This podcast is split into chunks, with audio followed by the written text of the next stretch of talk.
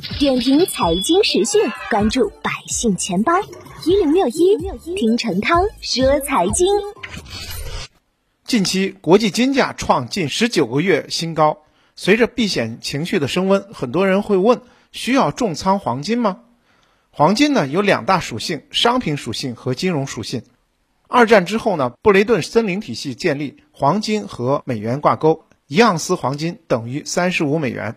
其他国家的货币和美元挂钩。这个时期呢，各国印出的纸币均会受到黄金储备的约束，各国通胀水平也可控。一九七一年后，布雷顿森林体系解体，美元和黄金脱钩，美元成为主要国家的储备货币，黄金的货币功能在下降，各国的印钞不再节制，货币超发成为刺激经济增长的主要手段，通胀开始攀升。布雷顿森林体系终结之后的五十年里。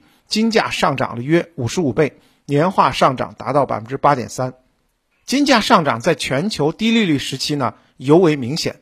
最近呢可以看到，二零二零年疫情之后，全球量化宽松，美元指数下跌，金价大幅上涨。美元和黄金基本上是跷跷板的两端，往往一涨一跌。只有一种情况是例外，那就是避险的时候，因为美元、黄金都是避险资产。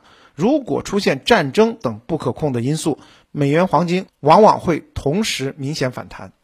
近期呢，黄金的反弹主要就是通胀预期加避险所致，而短期影响因素主要是避险。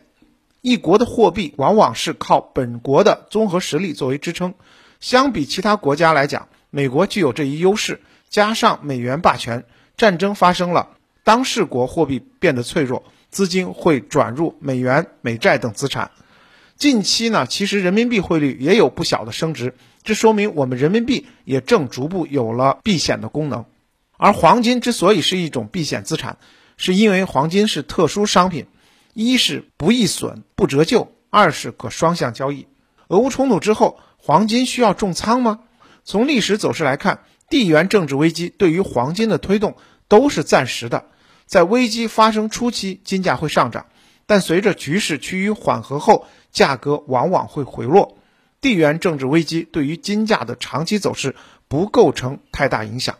而就通胀预期来讲，目前呢，美联储三月份加息已经箭在弦上，全球货币政策开始收紧，美元指数出现反弹，而通胀预期减弱，未来金价继续反弹的空间，其实判断是比较小的。